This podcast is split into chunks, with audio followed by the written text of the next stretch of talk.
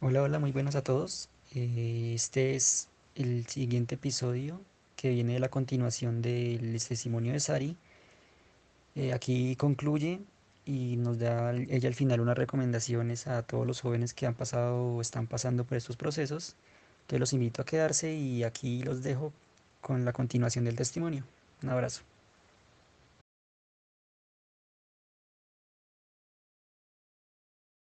Entonces, eh, yo, yo hice eso, pasé muchísimo tiempo pensando en mi mente cómo decirle a mi mamá, yo decía, ¿cómo le voy a decir? ¿Cómo le voy a decir? Esto va a ser peor que haberle dicho cuando dije que estaba consumiendo pornografía y ahora, ¿qué le voy a decir?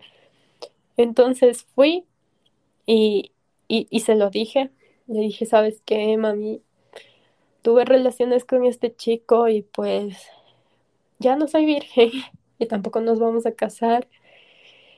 Y, y te lo tengo que decir porque no quiero ocultar nada contigo. Yo en los últimos años he tratado de mejorar muchísimo mi relación con mi madre. Eh, recién puedo decir que a los 23 años le vine a conocer a mi madre, a saber qué le gusta a ella también, qué no le gusta. Fue como que recién ese espacio que nos dimos, recién ese tiempo para podernos conocer. Y yo puedo decir que gracias a la pandemia nos hemos conocido más. O sea, para mí, un hecho de la pandemia que rescato bastante, eh, aparte de, aparte de, de, bueno, estar eh, estudiando de Dios, la Biblia, de orar, de, de buscar ese tiempo de intimidad, porque ¿qué más vamos a hacer en la pandemia?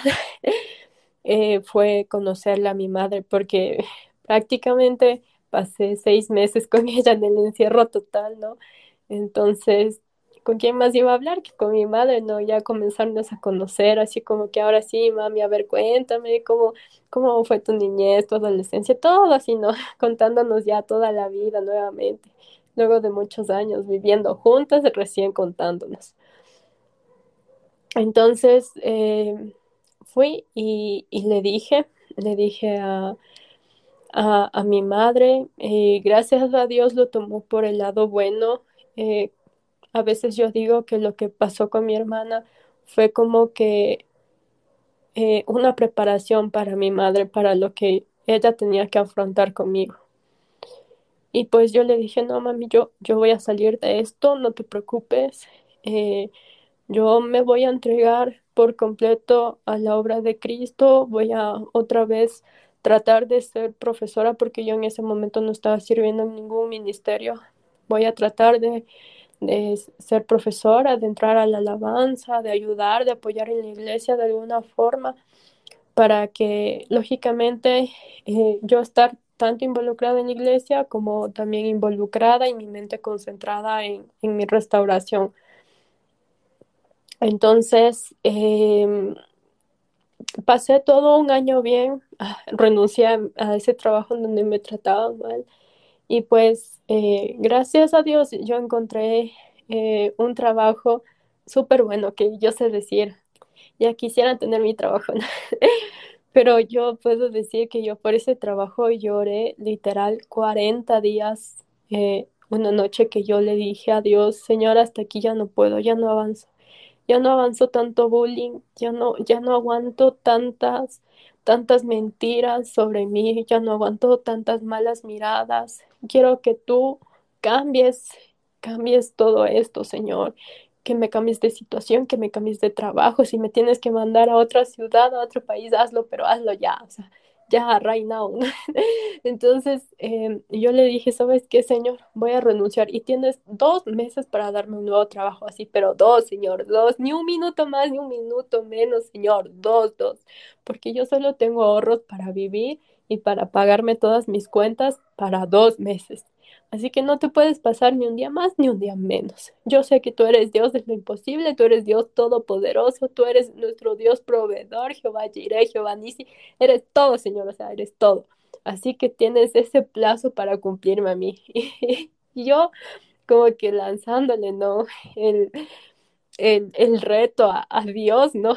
Y, y esa es una de las cosas más locas que yo he hecho que en realidad por eso a veces me saben decir es que tú hasta a Dios le pones un reto, pero yo creo que a veces eh, hay que atrevernos. A veces en, en, nuestra fe tiene que ser así tan grande que nosotros podamos ponerle un reto a Dios y decir, a ver, Señor, yo quiero esto y que me cumples porque, porque me cumples, ¿no? Entonces, eh, pues ya eh, pasaron esos dos meses, yo ya había orado por 40 días porque el Señor me dijo, yo quiero que ores por 40 días. Y eso era yo levantarme eh, a las 4 de la mañana porque esta empresa quedaba literal a dos horas y media de mi casa. Me tenía, tenía que estar cogiendo el bus a las 6 de la mañana, el recorrido me pasaba viendo. Así que yo a las 5 tenía que levantarme para ir lo que significaba que para cumplir lo que Dios me había mandado tenía que levantarme a las 4 de la mañana y pasar orando toda una hora. O sea, y aparte estaba haciendo mi tesis de grado, o sea, mi defensa para ya graduarme de la universidad, así que yo dormía a la una de la mañana. Y yo decía, Señor, o sea, tú no me vas a dejar dormir, o sea, voy a morir en el intento. Y pues, pues yo dije, no, o sea, si hago esto, estos 40 días, me tienes que mostrar tu gloria, Señor. Y, y, pues pasaron los 40 días, no pasaba nada. y yo decía, no puede ser, no, pero no, no, no desfallezcas, Sarita, no te des por vencido, va a venir ese día en donde Dios te va a sorprender. Hasta que yo renuncié a ese trabajo y, y ahí sí le dije, Señor, bueno, yo ya hice mis 40 días, yo ya te cumplí yo ya me alejé de esta relación que tenía, ya te cumplí, Señor, ahora sí, yo espero que tú me cumplas a mí como la hija que yo soy, como tu hija escogida y elegida, así que estoy esperando a que me cumplas, ¿no? ahí yo toda ahí enojada con el Señor. Y pues eh, Dios me, me, envió a la empresa en donde tal cual yo le había pedido, así como que una empresa en donde haya más chicos que chicas, o sea, que mi grupo de trabajo sea más chicos que chicas porque tengo un mayor feeling en donde si yo hablo de Cristo, si hablo a alguien, ellos no se me rían, sino que acepten mi forma de ser, en donde yo pueda impactar mediante, mediante mi trabajo, que vean que en realidad no por ser joven no puedo tener proyectos grandes, en donde tenga una jefa que en realidad no sea jefa, sino que sea una líder que te escuche y que te diga, sí, Sarita, tú puedes, vamos, Sarita, tú eres inteligente, wow, Sarita, me sorprendes. O sea, todo eso yo le había pedido así a Dios en mi, oración y, y yo siempre me he caracterizado que, que le he dicho así, Señor, me tienes que poner en una multinacional o si no, no quiero nada. porque no, no sé, o sea, eso es algo dentro de mí que siempre ha sido como que todas mis metas bien fijadas, así como que bien en lo alto, así como que si yo soy hija de Dios, Dios me va a dar lo mejor. Entonces, eh, entré a, a, esta empresa, a esta multinacional, y pues eh, en ese momento era como que toda mi vida ya estaba súper bien, bien en la iglesia, bien en la casa, bien en el trabajo hasta que me enfermé. Eh, comencé con unos dolores súper fuertes en, en, mi útero. Entonces yo dije, Señor, ¿por qué me dolra tanto? Yo a veces decía, no, es un cólico. Eh, y luego eh, no, no pasaba, o sea, no, no era un cólico porque no me pasaba. Luego me fui a, a una ginecóloga y me dijo, verá, lo más probable es que usted o bien tiene ovarios poliquísticos o bien tiene una enfermedad de transmisión sexual. Entonces ya dije, a ver, señor, pero si la única vez que yo estuve con alguien fue con este chico, ¿cómo puede ser que haya pasado algo así? Yo digo, no puede ser. y era como que otra vez mi mundo se volvió a derribar. Otra vez mi mundo se volvió a acabar y yo dije, yo sé que estas son las consecuencias de mis pecados. Porque sí puede ser que, que Dios nos perdone, que Dios nos restaure, pero siempre van a venir tarde o temprano las consecuencias de, de todas las acciones que nosotros hacemos. Y me acuerdo que eh, ese día eh, yo llegué a mi casa y lloré.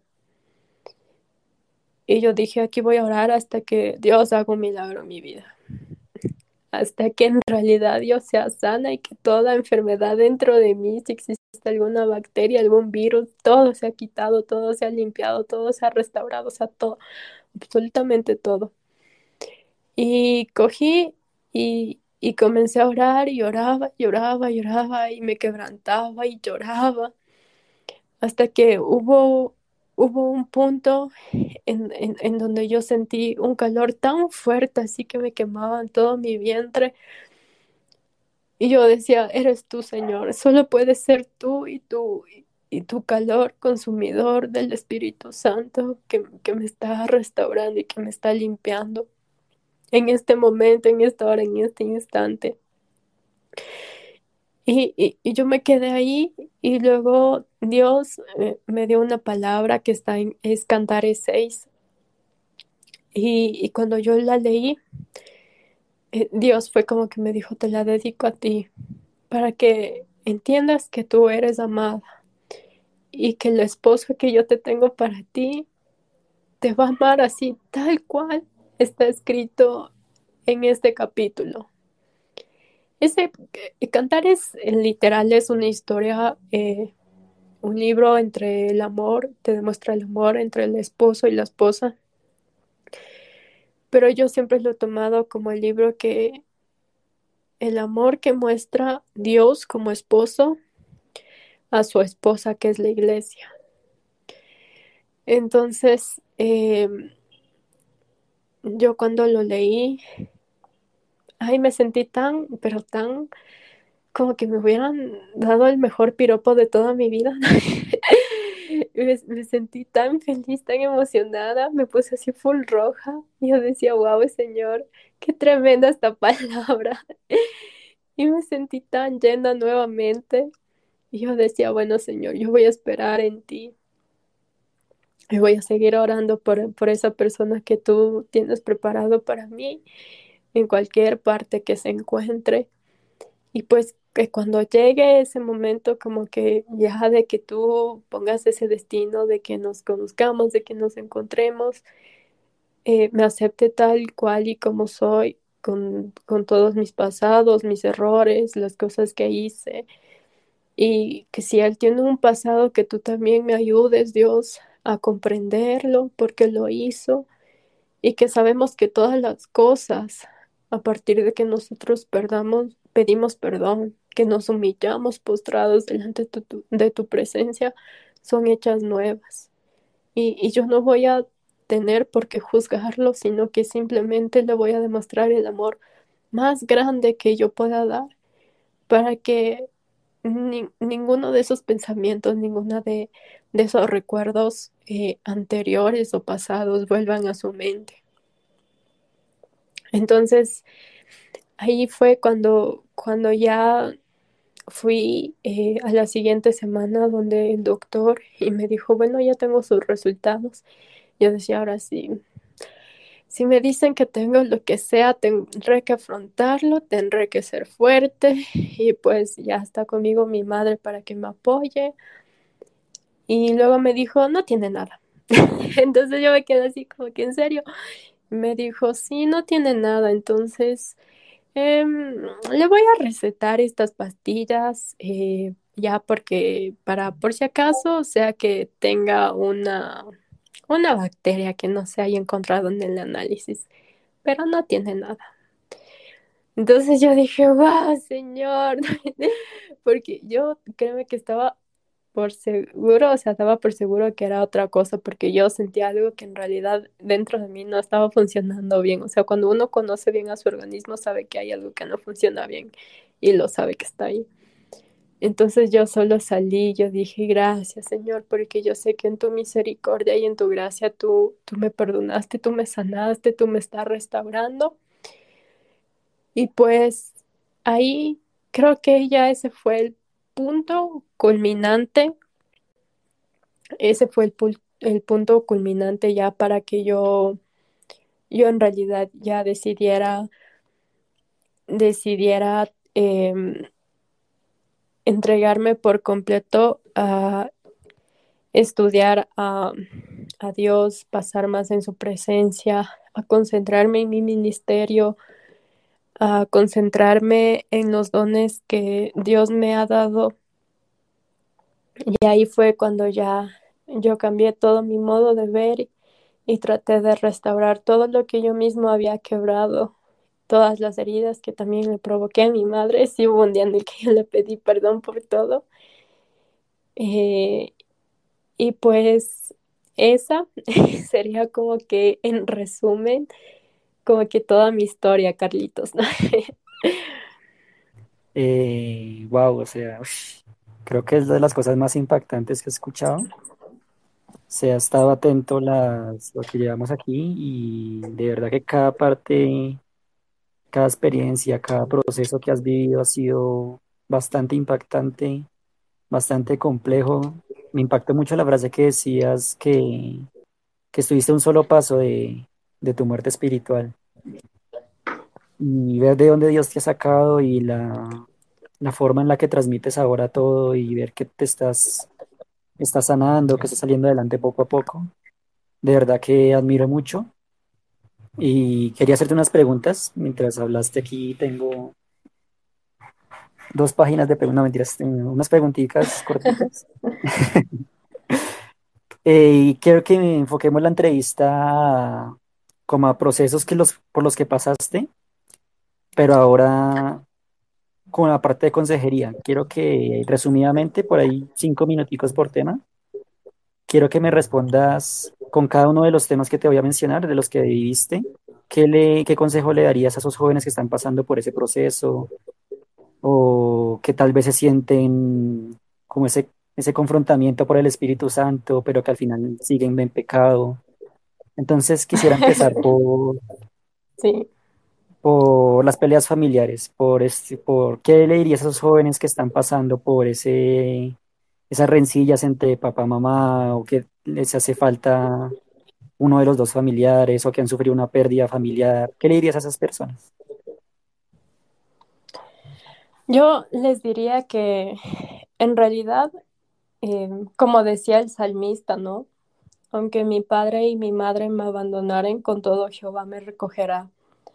Quiero que se lleven esa palabra y que la hagan carne dentro de su espíritu, porque, porque en este mundo todo, todos somos fallos.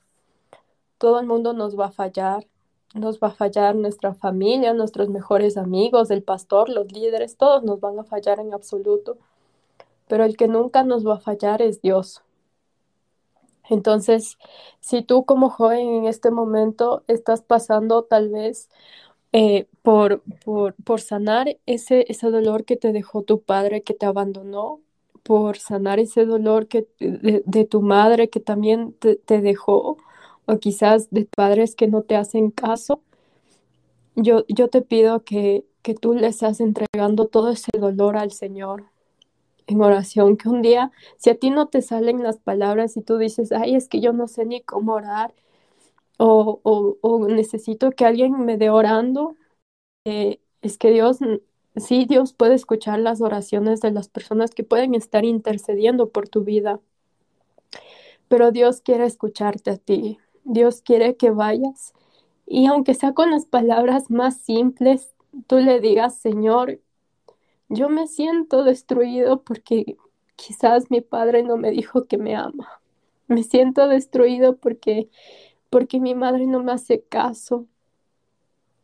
Necesito que tú transformes mi vida, que tú que tu Espíritu Santo se haga uno en mí, que se avive todo ese fuego porque el Espíritu Santo es el consolador de nuestras almas. Entonces el único que puede traer ese consuelo y, que puedas tú volver a sentir ese amor es el Espíritu Santo. Entonces, eh, trata de encontrar esa identidad de ti en Cristo, pero recuerda que tú eres la niña de sus ojos, que Dios desde antes que nacieras ya tuvo, ya tiene planeado lo más grande y lo más maravilloso para ti eh, quizás tú te veas pequeño, te veas que no tienes los recursos, que tal vez eh, fallas en muchas cosas, que no eres bueno en nada, pero para Dios tú tienes algo que quizás nadie tenga. Tal vez pueda ser que tú seas bueno dibujando, bueno haciendo arte, bueno alegrando la vida de las personas, bueno escuchando, porque a veces es bueno una persona cuando escucha, no todo el mundo puede estar ahí escuchando a veces a las personas. Y todas esas características, cuando tú las reúnes, eh, eh, hacen que tú te puedas convertir en un líder. Porque tú, para, por ejemplo, si tú quieres ser consejero, tienes que aprender a escuchar. Entonces, si a ti te gusta escuchar, o sea, no te gusta contar, pero te encanta escuchar, eh, tú diles, Señor, yo soy bueno escuchando y yo quiero, quizás, si yo puedo escuchar, quiero que me desarrolles como un consejero para que yo pueda escuchar y que todas las personas que puedan venir a mí, yo les pueda dar de tu palabra, de tu porción y que cuando salgan de, de, de estar conmigo, quizás contándome su vida, salgan renovados y restaurados.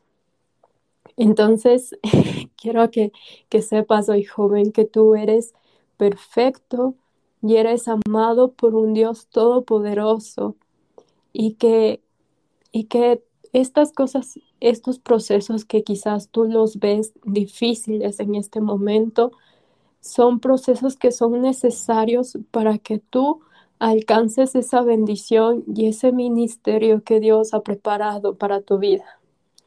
Eso es lo que yo les diría, Carlitos.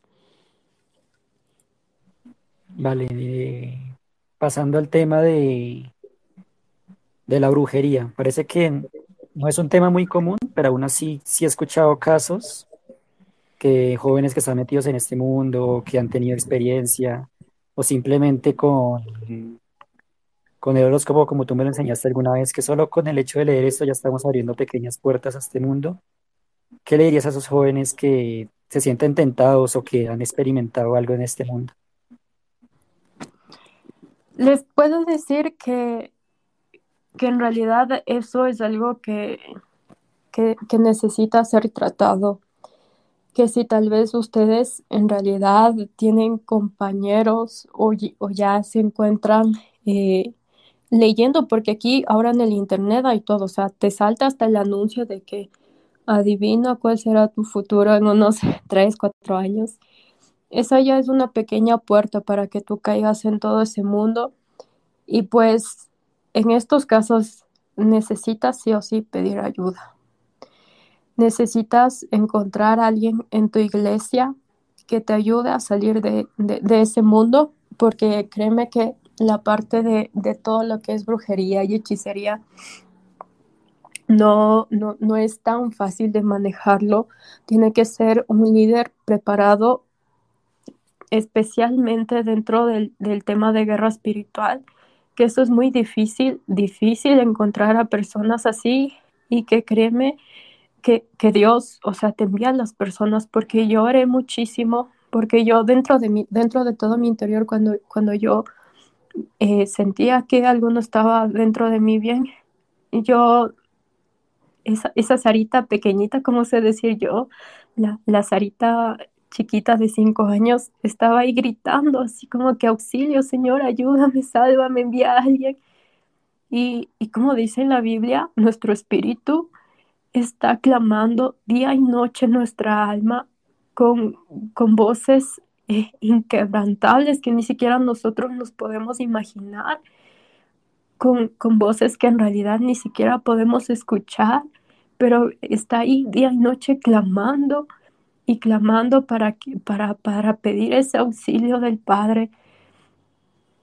Y pues si tú te encuentras en esto o tal vez estás siendo tentado, yo, yo te pido, joven, que dejes de leer ese horóscopo, que dejes de, de quizás ver esa galletita de la suerte, eh, porque todo eso en realidad son cosas del mundo, o sea, son, son promesas, son, son dichos del hombre y que a la final van a afectar tu, tu vida espiritual, que quizás tú lo vas a hacer, lo vas a interiorizar, porque por ejemplo, algunos casos yo me encontraba que sí, decía, mm, el día de mañana o en los próximos tres meses te vendrá algo fuerte. Yo me centraba tanto en eso que decía, no, ya me va a ir mal, es que en el horóscopo decía que me va a ir mal y me va a ir mal.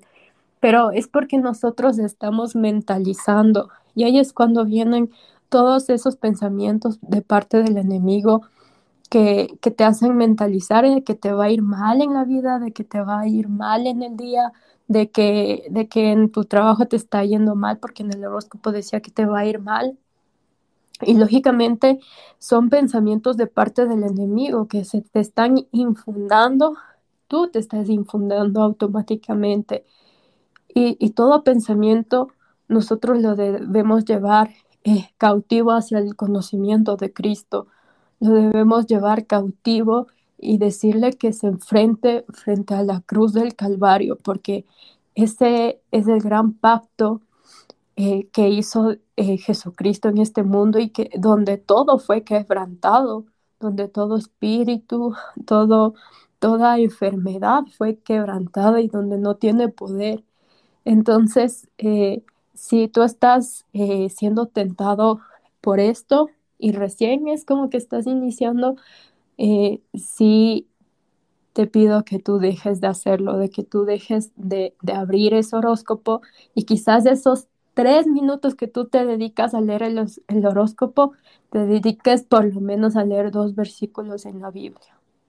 Que eso, o sea, que la Biblia sí tiene promesas de vida eterna, promesas que son reales para nuestra vida como cristianos.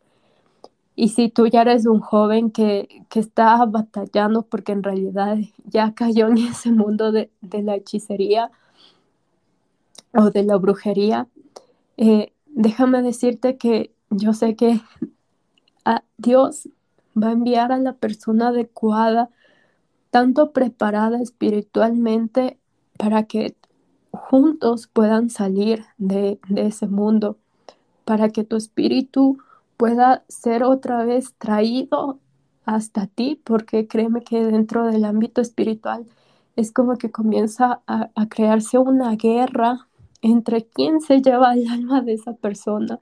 Entonces, entre más alejado estás, estás de Dios, es como que te, te, va atrapando y más cadenas son atadas dentro de ti. Entonces, eh, yo eh, te pido que si estás en, en, esos momentos, en esas circunstancias, tú le sigas con un simple pensamiento diciendo, Señor, tú eres mi ayuda, mi pronto socorro, y aunque ande en valle de sombra de muerte, tú estarás conmigo. Y que Dios, Él te sea alcanzando y que te sea enviando esa persona para que tú puedas salir de, de ese mundo juntos y que lógicamente sea alguien que esté súper bien preparado en el tema, porque lo más indispensable es que sea alguien que en realidad sea alguien que le haya dado Dios este don para hacer guerra espiritual, porque esa va a ser la única forma de que tú seas totalmente limpio y liberado y que lógicamente luego de eso comiences un proceso de restauración, de buscarla, Señor, constantemente, porque créeme, luego de eso es como que sientes, sientes como que otra vez vuelves a nacer, pero tienes miedo de todo, entonces, automáticamente te tienes que volver a llenar de, de, la palabra de Dios, tienes que volver a pasar más tiempo en la presencia del Señor para que tú seas apagando todo, todo ese temor. Y lógicamente, eh, orar, la persona que interceda por ti tendrá que tener la oración tan fuerte que en realidad eh, cuando hagan ese proceso de liberación no sea afectando tus otras áreas. Eh, algo que me enseñaron dentro de todo esto, porque luego de eso a mí me encantó muchísimo lo de guerra espiritual, es, es como orar y en realidad tienes que tener cuidado de, de que esto no afecte a tus otras áreas, ni, ni en lo laboral, ni en lo económico, que, que es como que todo va arraigado y conectado cuando hacen este proceso de, de, de liberación, de romper las cadenas.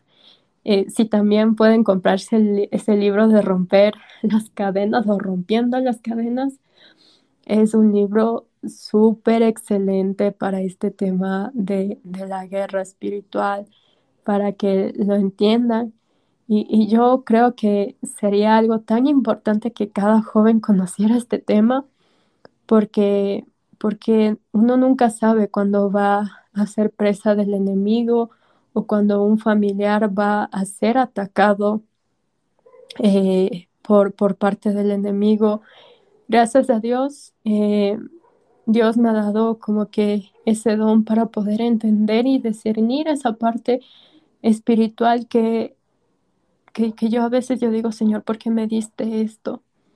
Y que, que es tan, es tan difícil de llevar, pero a la vez es tan, tan hermoso porque tú puedes eh, levantar a tantas personas, tú puedes luchar con tantas personas para que sean restauradas y, y es hermoso cuando ves, ves la obra hecha, cuando, cuando uno ya ya es libre. Es tan bonito porque empieza una vida nueva. Y, y lógicamente eh, cada día que que tú vas en esta lucha puede ser que sí sea como que muy cansado, porque créeme, hacer eso es, es, bastante cansado, tienes que pasar todo un proceso de preparación, porque no es que va cualquier pastor y te dice, bueno, hoy interesado por usted, impongo manos y libre. No, en realidad debe de ser un proceso por partes de que, de que eh, tanto la persona que va a hacer esta liberación como la persona que va a ser liberada tienen que estar orando día y noche, día y noche, día y noche. Y más la persona que va a hacer la liberación, porque así como Jesucristo liberó a, al, al, al, hombre, a este hombre endemoniado de todos los demonios que tenía y los envió con esa manada de cerdos, así mismo sucede, o sea, cuando estás enfrentándote al enemigo, porque eso ya es tener un enfrentamiento cara a cara con el enemigo, eh, el enemigo va a decir, a ver, eh, estoy aquí en este momento, ¿quién está más débil espiritualmente? Ajá, tú estás débil.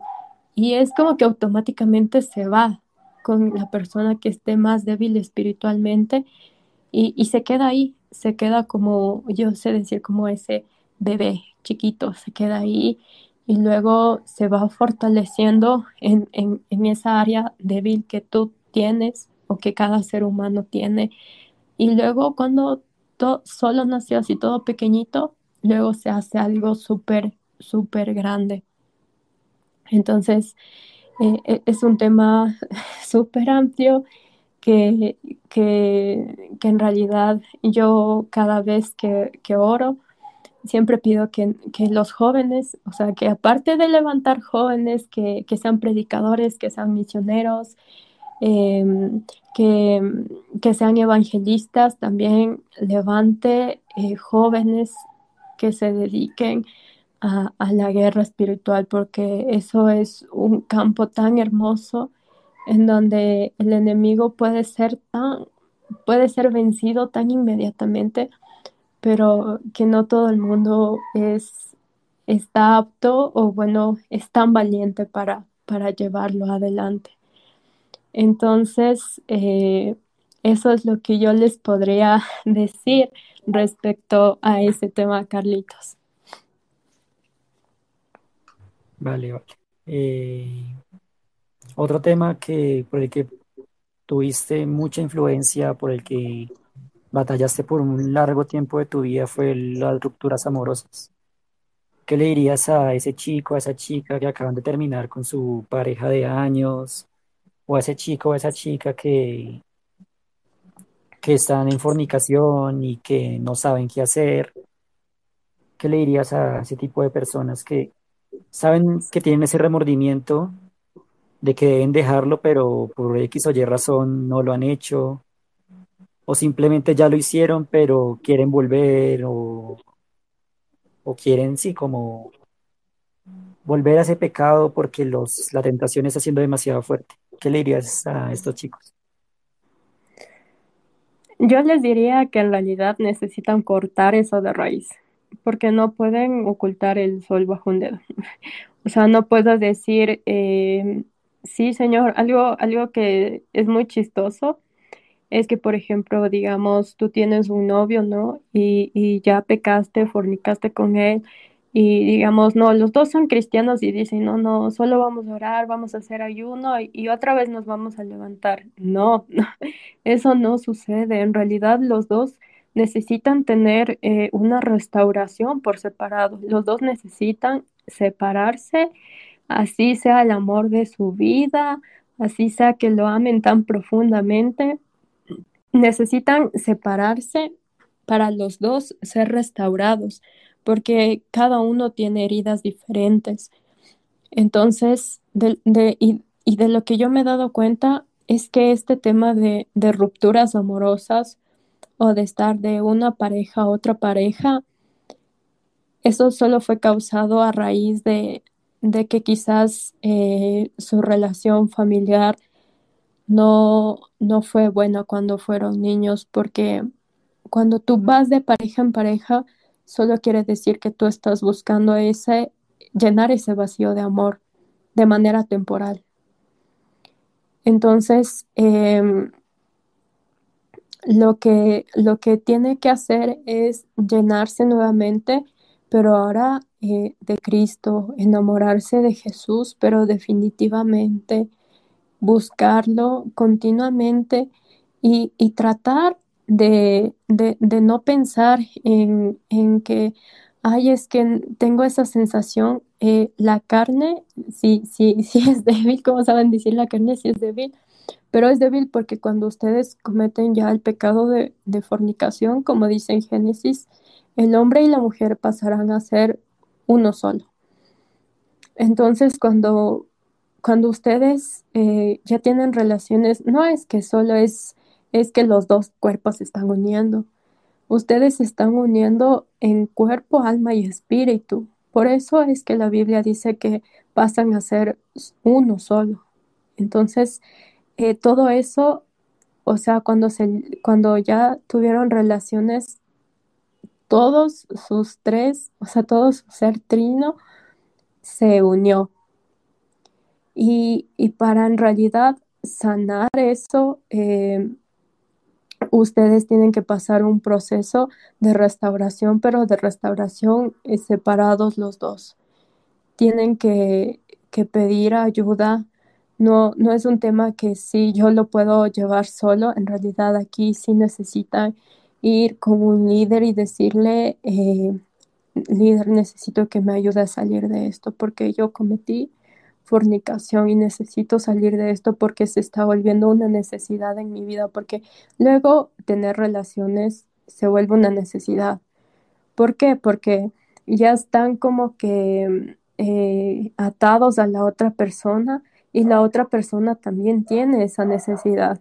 Y ahí es cuando, por ejemplo, pasa esto de que sí nos separamos y, y luego como ya están unidos, o sea, ese vínculo ya se unió eh, mediante el, este acto carnal, es como que el uno le llama al otro, el uno le llama al otro, así solo con pensarlo, es como que ya incluso espiritualmente existe esa conexión automática de que necesito que, que él me vuelva a escribir, necesito verlo, necesito llamarlo, necesito volver a estar con él en esos momentos en donde los dos éramos uno solo, o sea, es como que es algo muy, muy fuerte. Y por eso cuando yo estaba en, una clase de, de relaciones eh, de, de, pureza sexual, eh, nos enseñaban que, por ejemplo, digamos que tú eres una persona que nunca tuvo relaciones en su vida, nunca, nunca, estás así nítido, limpio, y pues tú conociste a un chico y este chico quizás tuvo, tuvo una, una pareja, una pareja y con esta pareja ya tuvo relaciones sexuales. Entonces, si él en realidad no terminó o no rompió toda esa atadura con su ex pareja por completo, es como si a la final tú te estuvieras acostando con él y con, y con, la, y con ella también, porque eso se hace una unión espiritual grande. Y si esta chica, antes de haber estado con este otro chico, tuvo otras dos parejas y estas dos parejas estuvieron con otras dos parejas, a la final te vas a estar acostando con todas esas personas. ¿Por qué? Porque no hubo una sanidad, una restauración completa de, esta unión que tuvieron, eh, esta unión trino de tanto de cuerpo, alma y espíritu. Y, y es por eso que debe ser algo que que debe ser tratado con una restauración individual. Ahora, si el caso es que no, es que nosotros nos amamos y queremos ser parejas en el futuro y nos vamos a casar y si es lo nuestro, a pesar de eso, ustedes deben tener su restauración por separado. Sí, pueden fijarse el objetivo de que no, tal vez en un año o dos ya se van a casar muy bien. O sea, es bueno que ustedes se casen, que, que sí, que acepten, bueno, hemos pecado, hemos adulterado, pero sí nuestro objetivo sí es casarnos igual deben de tener una, una restauración antes de, ir a su matrimonio, porque no es como que el simple hecho de, bueno, ya nos acostamos y, ya, y ya en un mes fijamos la fecha de matrimonio y ya no ha pasado nada. Aquí esto yo les puedo decir por, por, el, por el caso de mi hermana que tuvo que pasar eso, aunque ellos ahora están casados y tienen, cada uno tiene su ministerio y tienen su hijo, eh, ellos tuvieron que pasar una restauración individual por separado cada uno eh, en, la que les acompañó la iglesia, en la que le acompañó todo un círculo de oración. Entonces es un proceso que lo deben hacer porque en realidad eh, hay que romper con todas esas ataduras espirituales que se pueden volver generacionales. Y lógicamente, si Dios nos ha elegido a nosotros, es porque nosotros eh, estamos en la capacidad de cambiar el futuro para nuestras siguientes cuatro generaciones. Así como lo dice eh, en la Biblia, te bendeciré hasta tu tercera y cuarta generación. Asimismo, todo lo que nosotros hagamos será eh, reflejado de aquí hasta una tercera y cuarta generación. Es por eso que sí es importante que tomen un curso de, restauración, que existen muchísimos. Eh, hay una página que me, me ayudó mucho que se llama libresencristo.org, que hay eh, mucho contenido, eh, muchos cursos que ustedes pueden hacer para restaurar su corazón, para restaurar su alma, Tal vez si estuvieron en el, en el, en el mundo de la pornografía, también pueden hacer un curso que tienen que es hermoso, que, que es eh, Volviendo hacia la pureza, son como 40 días eh, de igual forma, y para hombres y para mujeres. Y, y, lo más, más bonito de aquí es que le colocan un mentor. O sea, si tú dices, no, pero es que en mi iglesia yo no, yo no entiendo con, no me entiendo con nadie, o yo no le quiero contar a nadie, Aquí, eh, dentro de, esta organización, es como que te ponen a gente súper preparada que conoce el tema, que incluso cuando, cuando tú te inscribes al curso te mandan todo por poco y su hoja de vida de, de, todo lo que han estudiado y por qué te colocaron como mentor a esa persona. Entonces, eh, si, si tal vez tú dices, no, es que soy solo yo en mi familia, nadie más de mi familia es cristiano, yo, te recomiendo que visites este sitio y, ahí eh, vas a poder comenzar este proceso que sí va a tomarte un tiempo, pero es el mejor tiempo invertido porque el más importante eh, siempre va a ser, vas a ser tú como joven. El más importante siempre vas a ser tú. Y creo que antes de Dios darte cualquier otra bendición o presentarte al idóneo, a ese siervo que, o sierva que tiene Dios destinado. Dios quiere sanarte por completo para que cuando tú llegues a la vida de esa otra persona, seas de ayuda, seas de apoyo y que juntos se complementen de una forma tan magnífica que, que el ministerio que Dios les entregue a ambos sea de bendición eh, para muchas vidas. Y no solamente sea algo pasajero, sino que sea algo eterno y, que permanezca Y lógicamente cuando uno ya ha restaurado, no solo en la parte emocional eh, y psicológica, sino en todas las áreas que nos conciernen a nosotros como personas, eh, nosotros tenemos una nueva forma de ver las cosas y una nueva manera de ver la vida y un amor nuevo, incluso en Cristo, y amamos a las personas de diferente forma, hasta las tratamos de diferente forma que, que cuando ya eh, pasamos este proceso de restauración, hasta las personas que antes nos conocían dicen, hey, ¿y qué le pasó? ¿Por qué se está portando tan diferente? O antes me gritaba, ahora ya no me grita, antes me trataba mal, ahora ya no, ahora me trata bien, esto está medio raro. Tal vez eh, al inicio te crean como que chuta está loca, ¿no? o está loco, algo pasó aquí, pero con el tiempo podrán ver que fue Cristo el que, el que realizó un cambio dentro, dentro de sus vidas y de sus corazones. Vale, amiga. Eh, de verdad que tienes razón en todo lo que dices. Siento que son consejos que le van a llegar mucho a, a todos los jóvenes que estén escuchando esto. Y ya para finalizar, eh, ¿qué consejo le darías al proceso tal vez más difícil, tal vez más oculto que se tiene, que es el de la pornografía?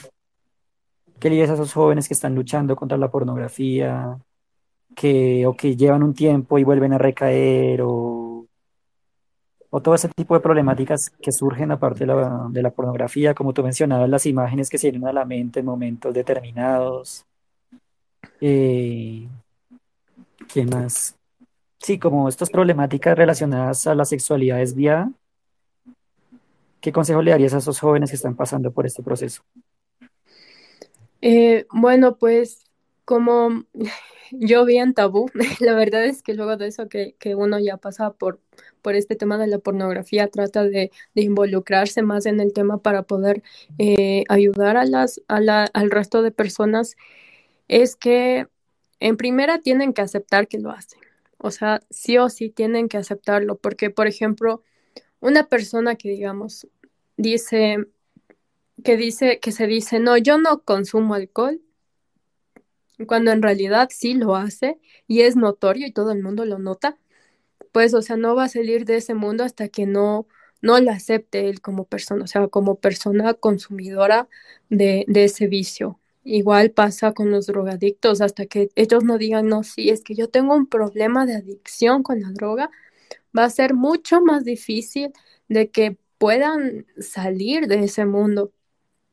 Entonces, para mí el primer paso fue aceptarlo, coger y decir, sí, yo consumo pornografía. O sea, aunque suene fuerte, eh, y yo tuve que decirle así a mi madre, eh, lógicamente, eh, y, yo ya me vine preparando muchísimo tiempo, así como que, a ver, Señor, prepárale a mi madre, tú sabes que ella se enfurece, que es una chispita, eh, y, y, quiero que lo tome de la mejor forma, que no me hable, que no me regañe, que no me pegue, que, que no nada, o sea, cada uno conoce cómo son sus padres eh, o cómo son eh, las personas a las que rinden cuentas. Entonces, si ustedes le piden a Dios que los prepare, Dios los va a preparar. O sea, Dios los va a pre ir preparando en el tiempo para que ustedes cuando vayan a decirlo, eh, ellos lo tomen de una buena forma y los puedan ayudar. Y dos, eh, sí o sí necesitan pedir ayuda. Yo hasta ahora no he encontrado a nadie, a nadie que me diga, yo solito salí del mundo de la pornografía. O sea, a mí nadie no me tuvo que ayudar, nadie me tuvo que aconsejar, fui solo yo y Dios en mi habitación. O sea, yo hasta ahora no he conocido a nadie a ese estilo que diga, sí, yo, yo fui libre de la pornografía solo. Fui yo y Dios y nadie más. O sea, yo, yo hasta nadie, con, nunca he conocido a alguien así y, y si lo llego a conocer voy a decir, wow, ¿cómo lo hiciste?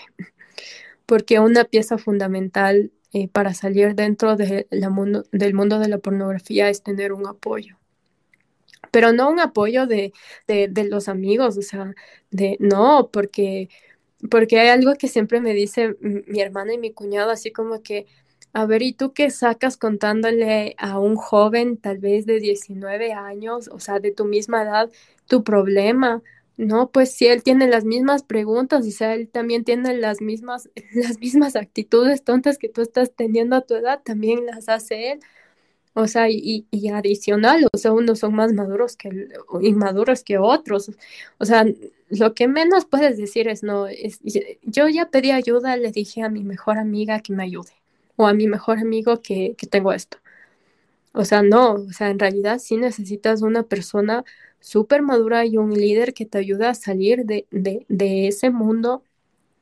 Y lógicamente tienes que alejarte de todo, de todo lo que tú sientas que te, que te hace sentir ese deseo de, de, de ver pornografía. Eh, como decía Itiel eh, en una de sus prédicas, eh, el porno blando es como que un paso para ir al porno duro. El porno blando que tú encuentras tal vez en una serie en Netflix, en, en una novela, eh, incluso cuando tú ves anime, no sé si se han dado cuenta todas las personas que, que ven anime, porque yo, yo también he visto full anime, las características, o sea, de los dibujos es que son muy sexualizados las chicas, o sea, les dibujan con unos cuerpos así como que muy voluptuosos y, y hay ciertas eh, escenas en donde hacen como que los personajes se, se junten, que, que, que, le caiga a la chica encima del chico ahí en el pecho, ¿no? Y que se sonroje y todo.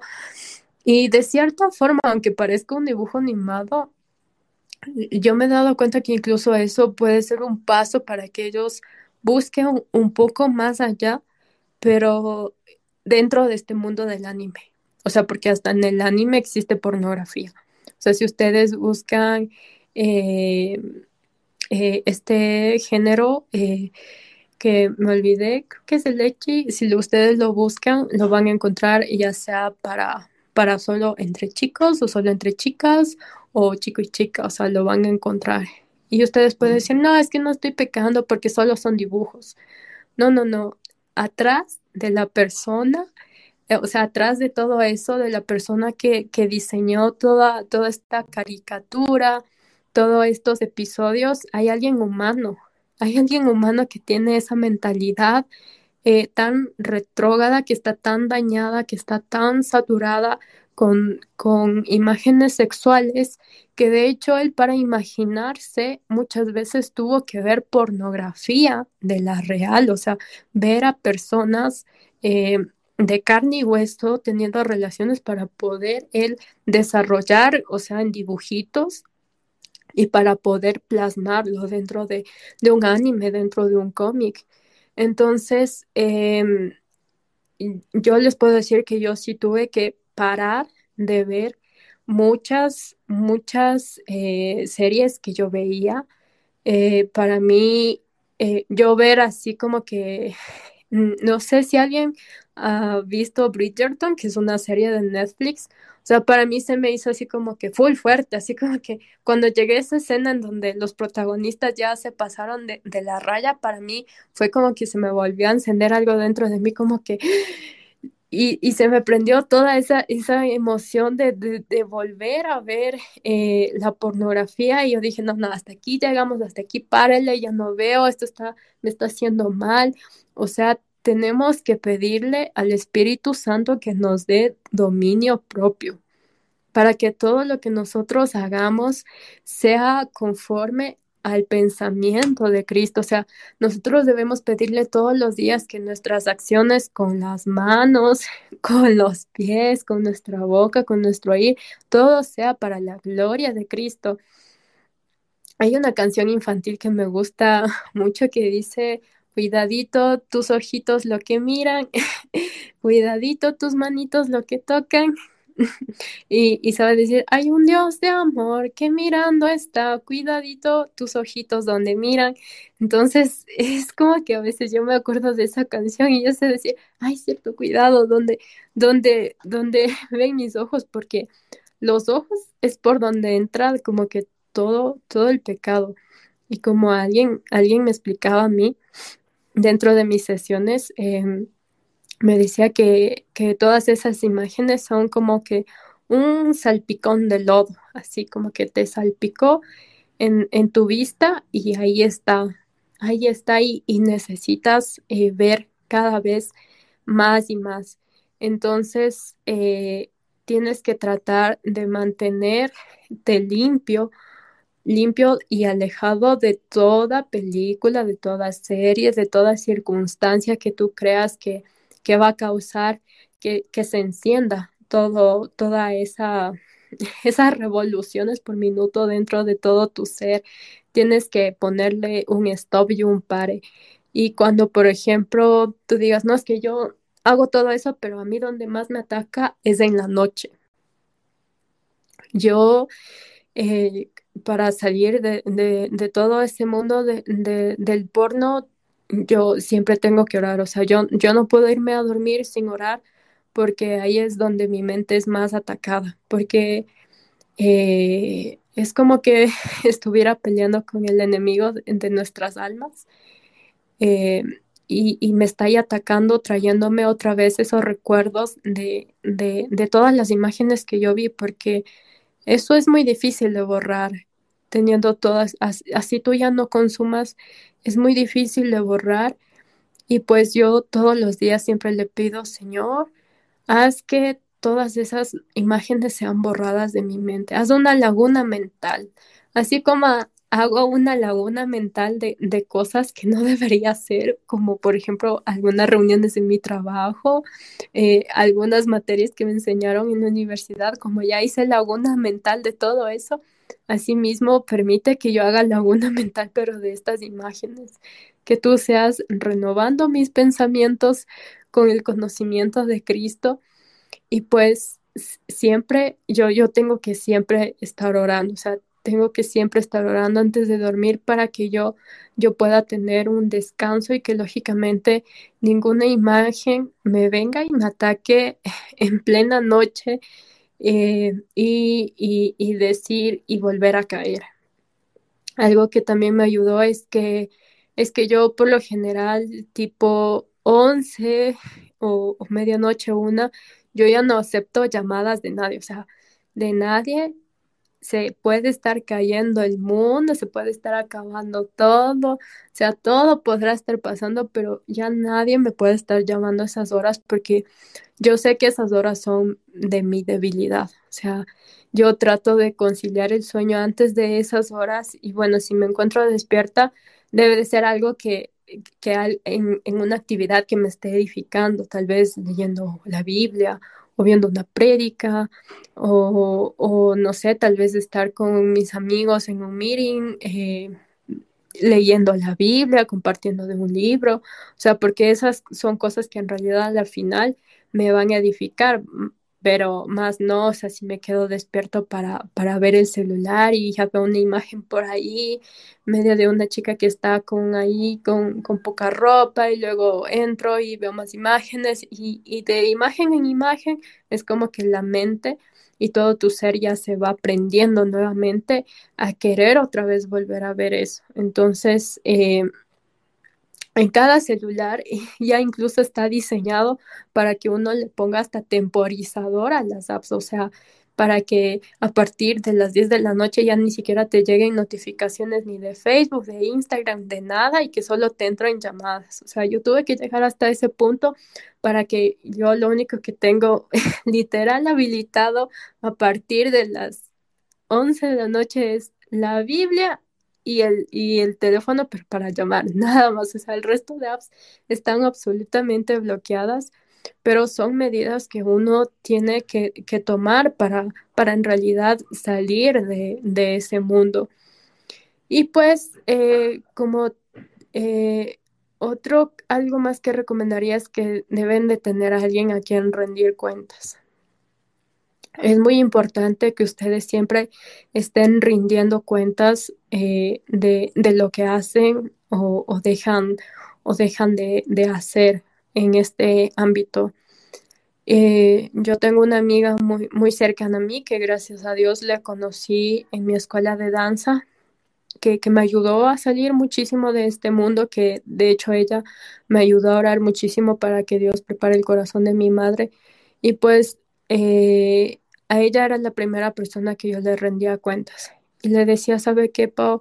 Ahorita, ahorita estoy sintiendo que, que ya no puedo, que necesito ver un video, que necesito, que necesito tocarme, que necesito, que necesito estar satisfaciendo mi carne. Y ella me decía, no, a ver, te llamo, me llamaba, me decía, a ver, oremos, a ver, ponte a escuchar música, eh, haz otra cosa, haz una actividad. Eh, y lógicamente ella estaba ahí conmigo.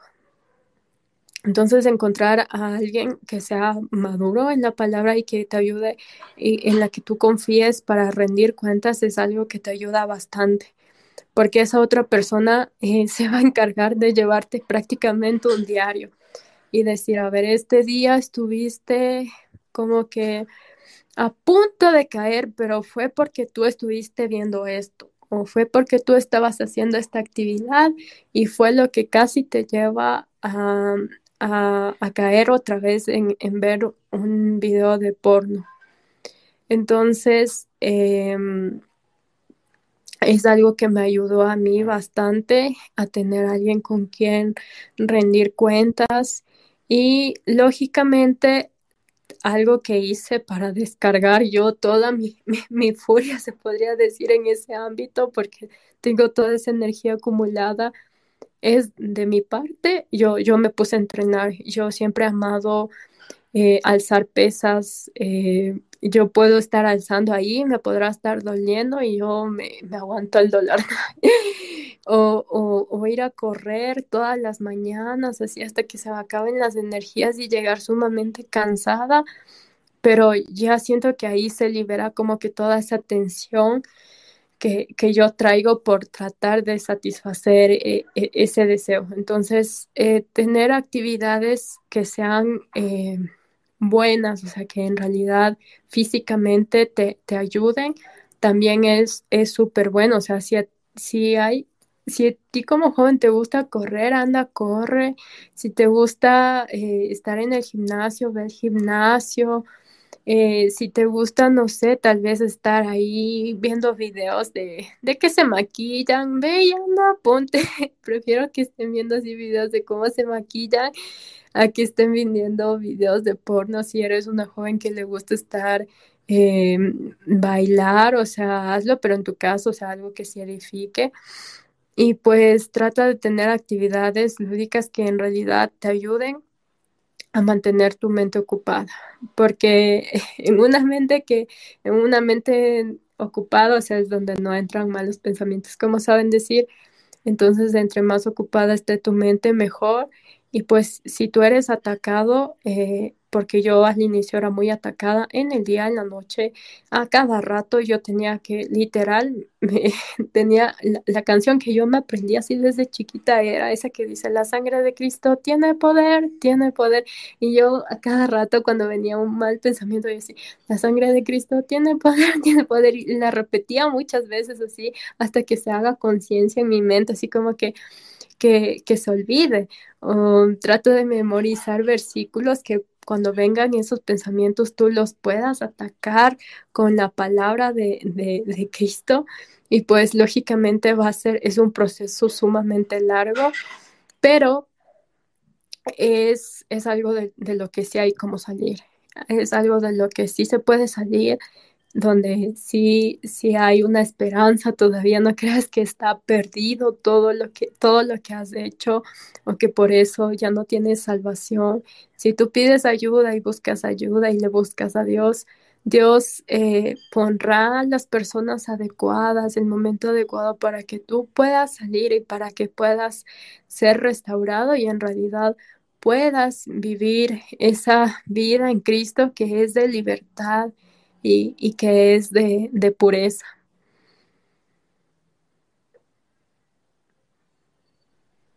Vale, amiga. Eh, bueno, ya finalizando, te quería dar las gracias por abrir tu corazón. Sé que contar todo esto no es nada, nada, nada fácil. Gracias por tomarte el tiempo, por,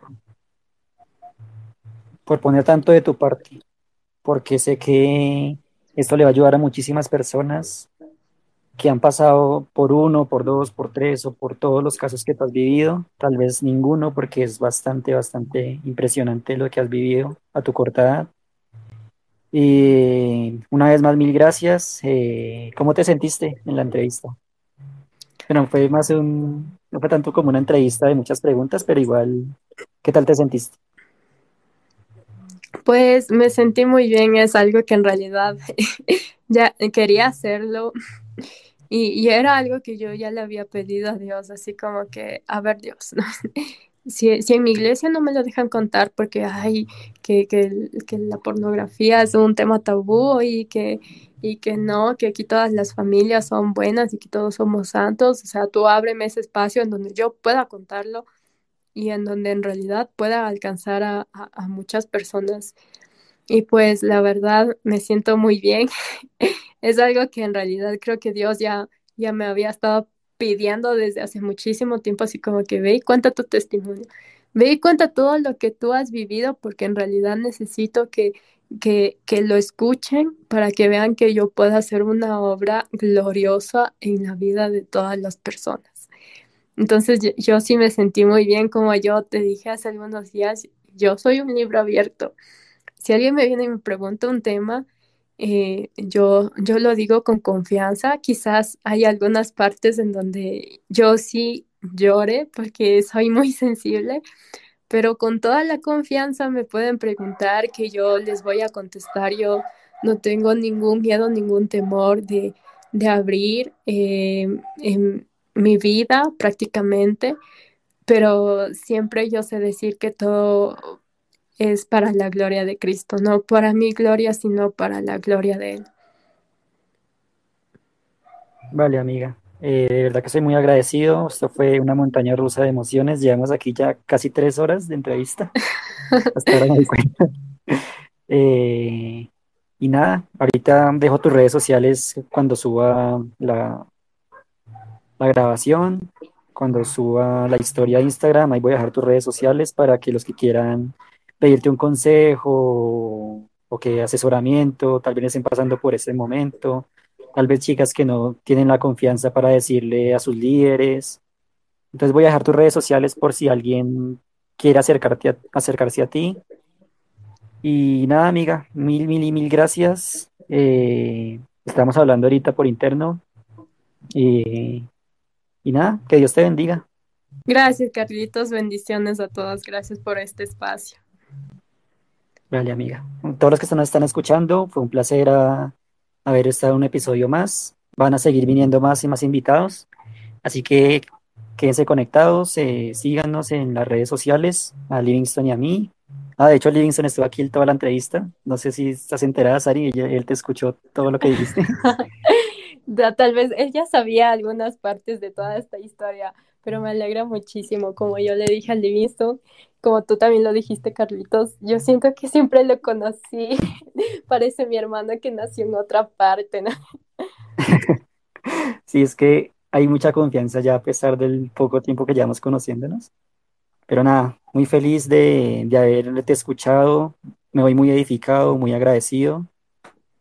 Y nada, nos vemos en el Discord y, y por interno. Listo, gracias chicos, bendiciones. Bye bye.